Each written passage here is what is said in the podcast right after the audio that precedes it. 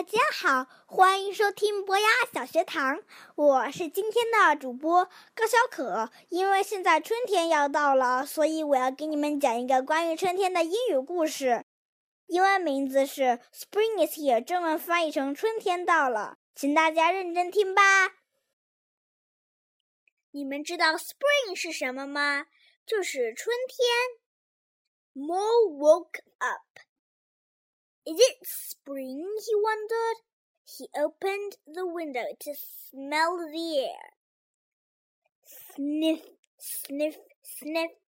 He dressed and tiptoed past Bear's bedroom and stepped outside. He felt mud under his feet.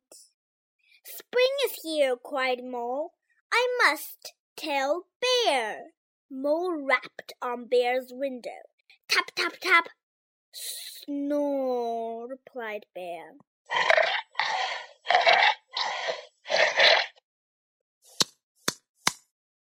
Mole dashed inside and knocked on Bear's door. Knock, knock, knock.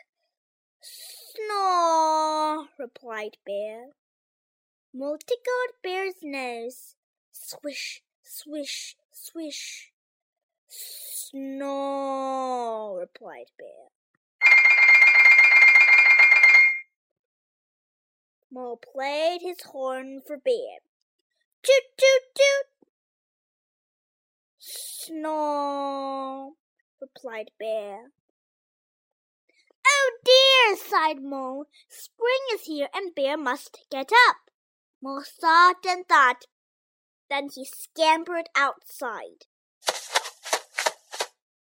He gathered, he milked, he churned, he poured, he mixed, he baked.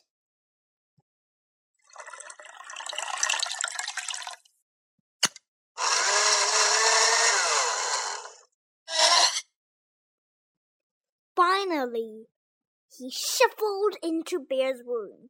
Wake up, Bear, mumbled Mole. Spring is here. Yum, replied Bear. Then he looked at Mole. Wake up, Mole, said Bear. Spring is here.